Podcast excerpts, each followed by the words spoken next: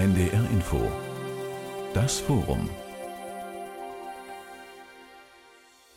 Heute mit der Sendung Auf dem Weg durch das Behördendickicht. Bürokratische Hürden bei der Integration von Geflüchteten in den deutschen Arbeitsmarkt.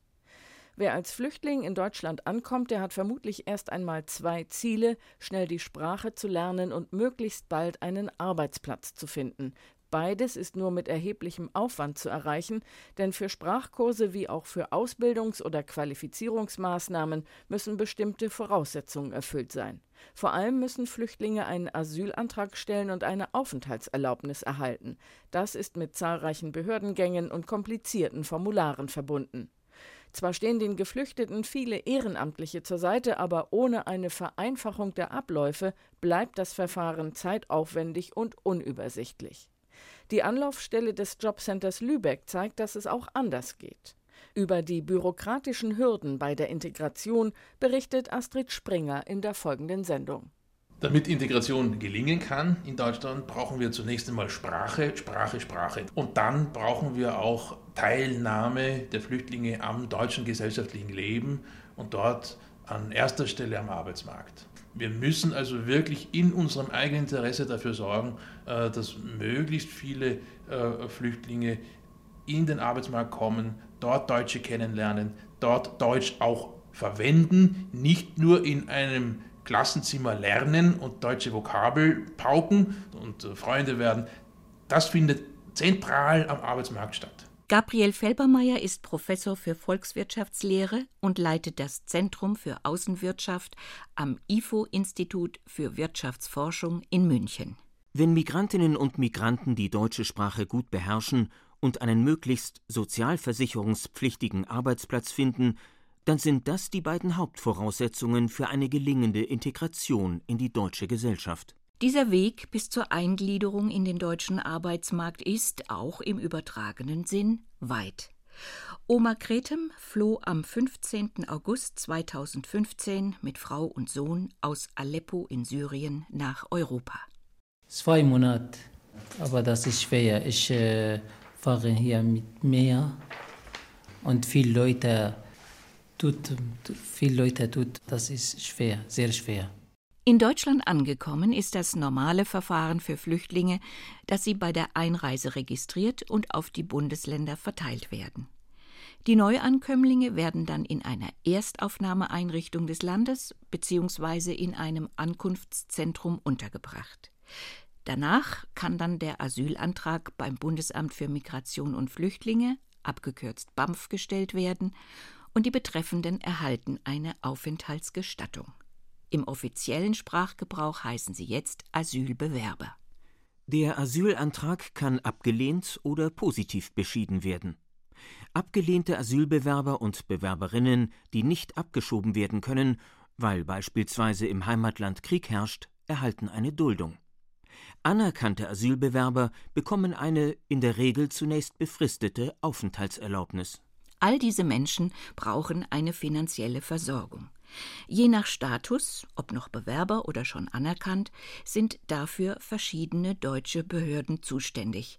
Sehr vereinfacht gesprochen sind für Asylbewerber und Geduldete die Kommunen, für die Vermittlung in den Arbeitsmarkt die Agenturen für Arbeit zuständig, das was früher die Arbeitsämter waren. Und für die Anerkannten sind es die Jobcenter. Korrekterweise müsste sich mit der Anerkennung, also der Statusänderung, auch der Sprachgebrauch ändern.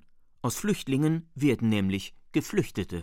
Doch schon der Weg bis zur Anerkennung dauert häufig viel zu lang, findet Rainer Klingholz.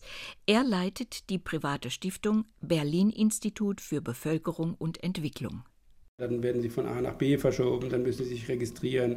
Dann haben sie in manchen Städten wie in Berlin riesen Wartezeiten. Und das ist Zeit, die verstreicht, ohne dass die Menschen produktiv sein können. Sie sitzen dann tatsächlich in ihren Heimen rum und haben nichts zu tun. Das ist keine günstige Situation. Inzwischen haben sich die Wartezeiten durchschnittlich auf ein halbes Jahr reduziert. Für Faramas Khosravi war das noch ganz anders, als er wegen politischer Verfolgung 2008 aus dem Iran floh und nach vier Jahren Flucht im Februar 2012 in Deutschland ankam. Obwohl Faramas alle notwendigen Dokumente vorlegen konnte und seinen Asylantrag sofort nach seiner Ankunft in Deutschland gestellt hatte, musste er dreieinhalb Jahre auf seine Anerkennung warten. In dieser Zeit durchlief er drei verschiedene Flüchtlingslager. Erst im August 2015 wurde er als politischer Flüchtling anerkannt. Immer wieder hatte er an das BAMF, das Bundesamt für Migration und Flüchtlinge, geschrieben: Nach drei Monaten, dass ich eine Antwort brauche, damit ein neues Leben anfangen kann. Man darf gar nichts arbeiten, man darf keine Schule besuchen, man darf überhaupt nichts machen und nur warten. Und das war sehr, sehr schwer für mich. Zeit ist, ich glaube, wichtigste Ding der Welt, kann ich mal sagen. Und ich musste drei Jahre von meinem Leben einfach verschwinden. Oma Kretem hatte es da bereits viel leichter, denn bei ihm ging alles viel schneller. Er sitzt jetzt in der Anlaufstelle des Jobcenters Lübeck.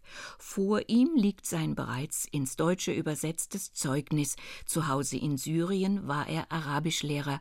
Doch sein Zeugnis muss erst noch anerkannt werden. Andreas Nebert, der Mitarbeiter in der Anlaufstelle, sein Name wurde auf Wunsch geändert, händigt ihm einen Antrag aus. Sie nehmen bitte diesen Antrag Okay, zur Übernahme der Kosten für die Anerkennung ausländischer Zeugnisse ja, mit einer Maximalförderung von 200 Euro. okay. Füllen den bitte aus und reichen den zusammen mit der Rechnung Ja. hier wieder ein. Okay, Okay? okay.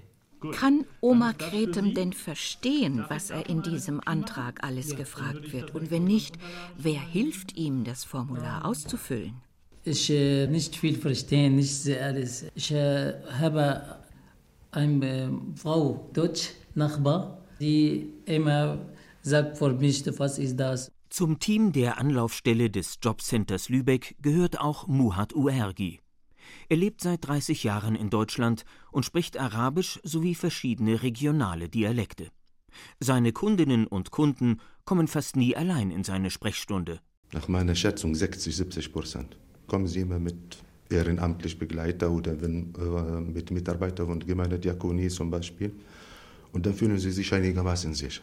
Integration ohne ehrenamtliche deutsche Begleitung ist nahezu unmöglich. Abgesehen von den verwirrenden verschiedenen Behördenzuständigkeiten ist und bleibt die erste große Hürde die deutsche Sprache. Menschen aus Herkunftsländern wie Afghanistan, Syrien oder Somalia haben eine ganz andere Schriftsprache. Ein paar Brocken Englisch haben sie vielleicht auf der Flucht gelernt, aber manche können von Haus aus gar nicht lesen und schreiben. Soziale und andere Unterstützungsleistungen müssen aber beantragt werden, und die seitenlangen Formulare sind schon für Deutsche, zu denken ist beispielsweise an Hartz IV, schwer zu verstehen. Anträge auf Grundsicherungsleistungen, Arbeitslosengeld II, gibt es bereits übersetzt, zum Beispiel auf Arabisch.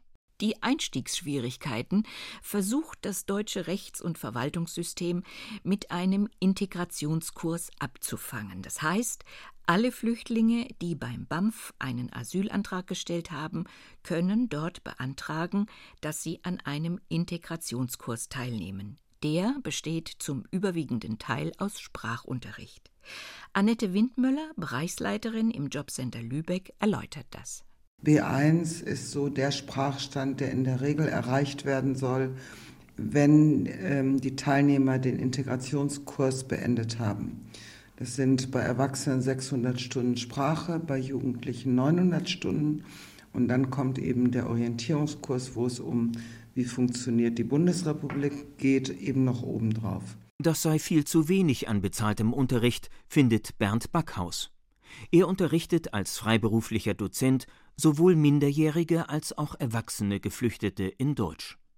Normalerweise berechtige der bestandene B1-Sprachtest zu einer weiterführenden beruflichen Qualifikation. Das Problem ist allerdings, äh, dass aufgrund der unterschiedlichen, sehr, teilweise sehr unterschiedlichen schulischen Ausbildung der Teilnehmer es Probleme gibt im Lernen der deutschen Sprache.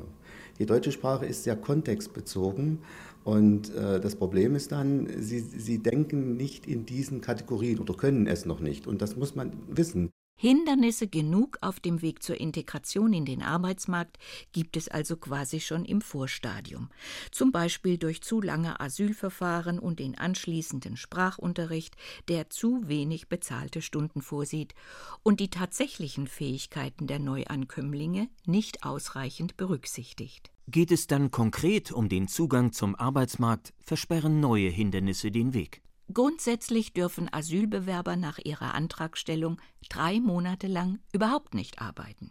Danach benötigen sie eine Arbeitserlaubnis, die die Ausländerbehörde erteilt.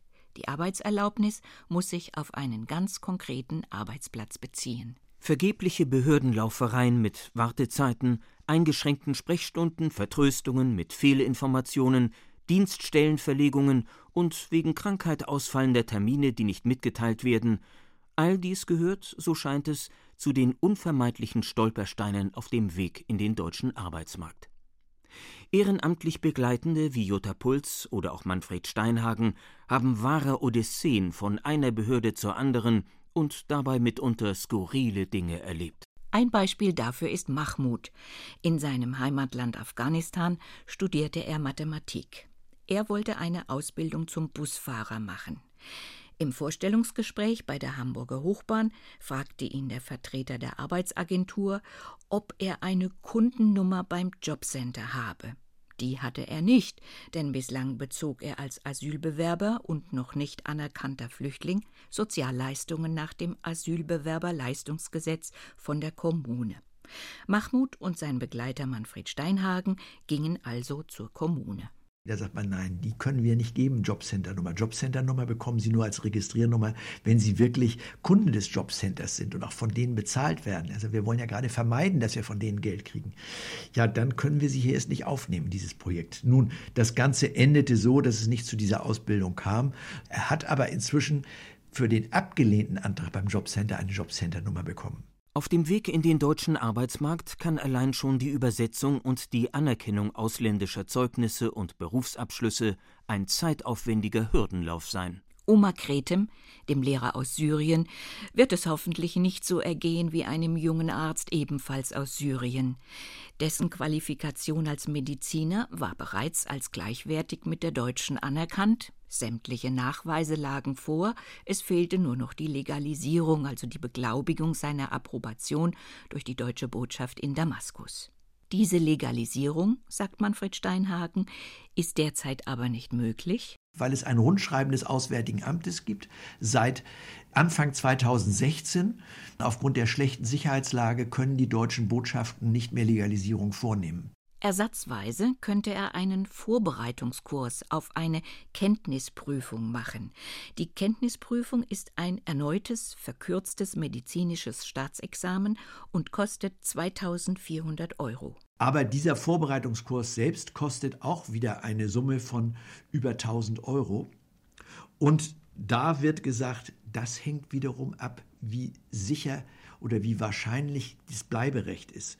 Und mit einer hohen Bleibewahrscheinlichkeit wird das finanziert. Da er aber nur eine Aufenthaltsgestattung hatte und noch keine Aufenthaltserlaubnis, sagte die Hamburger Behörde, dann können wir diesen Kurs nicht finanzieren. Dann müssen Sie Zeit abwarten. Auch qualifizierte Fachkräfte gehen dem deutschen Arbeitsmarkt auf diese Weise verloren. Eine weitere Schwierigkeit ist, dass eine Arbeitserlaubnis nur dann erteilt wird, wenn die Beschäftigung dem ortsüblichen bzw. dem Tariflohn entspricht. Die wurde einem Migranten verweigert, der in einer Fastfood-Kette als Reinigungskraft einen Job gefunden hatte. Sein Stundenlohn lag seinerzeit bei 8,50 Euro. Die Ausländerbehörde verweigerte die Arbeitserlaubnis mit der Begründung, der Tariflohn liege bei 9,10 Euro. Jutta Puls, die ihn begleitete, fand heraus, dass für seinen Arbeitsplatz in der sogenannten Systemgastronomie spezielle Tarife unter diesem Niveau gelten. Der junge Mann klagte mit ihrer Hilfe vor dem Verwaltungsgericht und gewann den Prozess. Als es dann um die Einstellung gehen sollte, hieß es allerdings, so Jutta Puls, wir haben schon einen anderen Mitarbeiter eingestellt, denn so lange konnten wir nicht warten. Ein besonderes Ärgernis bleibt für Jutta Puls die sogenannte Vorrangprüfung. Vorrangprüfung bedeutet, bevor ein Geflüchteter einen Arbeitsplatz bekommt, muss zunächst geprüft werden, ob es für diesen Arbeitsplatz einen Deutschen oder einen Bewerber aus der Europäischen Union gibt. Seit August 2016 ist diese Vorrangprüfung etwas abgemildert. Bei Geflüchteten aus Herkunftsländern mit hoher Bleibewahrscheinlichkeit, also bei 50 Prozent Anerkennungsrate, ist sie in 133 Agenturbezirken für drei Jahre ausgesetzt. Jutta Puls hatte einen Asylbewerber aus Afghanistan begleitet, der sich sofort nach seiner Ankunft in Deutschland eine Stelle als Hähnchenbrater besorgt hatte. Die dazu erforderliche Arbeitserlaubnis versagte ihm die Ausländerbehörde allerdings mit dem Verweis auf die Vorrangprüfung. Schief läuft die Behauptung der Behörde, es gäbe haufenweise Deutsche oder EU-Bürger, die bereit wären, diese Arbeit zu verrichten. Und das ist eben tatsächlich nicht so. Wir haben bei den Jobcentern viele, die sich arbeitslos melden, aber sie sind nicht bereit, bestimmte Arbeiten zu verrichten. Und dann springt eben dieser Afghane ein. Und was können wir Besseres verlangen von jemandem, als seine Integrationsbereitschaft auf diese Weise unter Beweis zu stellen? Dass es grundsätzlich auch anders geht, dafür ist das bereits erwähnte Jobcenter in Lübeck ein Beispiel. In Lübeck stellt sich die Situation für Geschäftsführer Joachim Tag so dar. Wir haben also äh, im vergangenen Jahr über 160 Menschen, Flüchtlinge, in eine sozialversicherungspflichtige Beschäftigung integriert. Ich finde, das ist eine durchaus beachtliche Zahl. Zu dieser Erfolgsbilanz hat aber nicht zuletzt eine vorausschauende und rechtzeitige Planung beigetragen. Arbeitsagentur und Jobcenter wurden in Lübeck unter einem Dach vereint. Die gemeinsame Anlaufstelle spart nämlich den Kundinnen und Kunden umständliche Wege und sie verbessert auch den Informationsfluss zwischen den Behörden. Wie sich schulische und berufliche Kenntnisse aus den Herkunftsländern mit deutschen Standards vergleichen lassen, ist objektiv schwierig zu ermitteln. Mit seinem dualen Ausbildungssystem, die schulische und die praktische Ausbildung laufen parallel, hat Deutschland einen hohen internationalen Standard.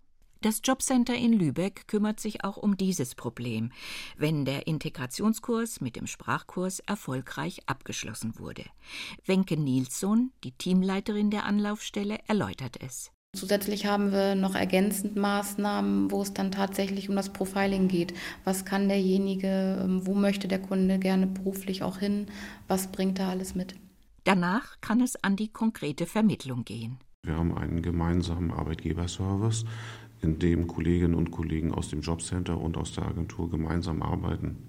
Dieser Arbeitgeberservice hat auch eine Liste mittlerweile erarbeitet von Unternehmen, die ausdrücklich Interesse signalisiert haben, auch mit Flüchtlingen zusammenzuarbeiten. Auf diese Liste können alle zugreifen. Unterschiedliche Behörden unter einem Dach zu konzentrieren und so allen Beteiligten das Leben zu erleichtern, wäre auch in Großstädten keine Unmöglichkeit. Faramas Khosravi, der junge Iraner, der vor fünf Jahren in Deutschland ankam, Faramas Khosravi wird seine Berufsausbildung zum kaufmännischen Fremdsprachenkorrespondenten mit großer Wahrscheinlichkeit im August 2017 erfolgreich abschließen. Diese fünf Jahre entsprechen ziemlich genau der Zeitspanne, die für den Integrationsprozess in den deutschen Arbeitsmarkt auch von Rainer Klingholz, dem Leiter des Berlin-Instituts für Bevölkerung und Entwicklung, veranschlagt werden. Die hier genannten Hürden für Migrantinnen und Migranten auf dem Weg zur Integration in Arbeitsmarkt und Gesellschaft können sicher im Laufe der Zeit und durch zunehmende Erfahrung noch abgebaut werden, bis auf eine, an der die Integration fremdländisch aussehender Menschen in die deutsche Gesellschaft auch bisher schon vielfach gescheitert ist die ganz alltägliche Diskriminierung. Faramas Khosravi hat sie schon immer erfahren, wenn er auf Jobsuche war. Wenn ich mich für einen Job bewerbe, sobald sie merken, dass ich Flüchtlinge bin oder sage ich mal, dass ich nicht in Deutschland aufgewachsen oder geboren bin, dann sie sagen, ja, geben Sie uns Ihre Nummer, wir rufen an, aber keiner hat sich gemeldet und ich hatte keine Möglichkeit vor Arbeiten. In der Reihe Das Forum hörten Sie Auf dem Weg durch das Behördendickicht. Hürden bei der Integration von Geflüchteten in den deutschen Arbeitsmarkt. Eine Sendung von Astrid Springer. Redaktion Susanne Gommert. NDR Info Wissen, was die Welt bewegt.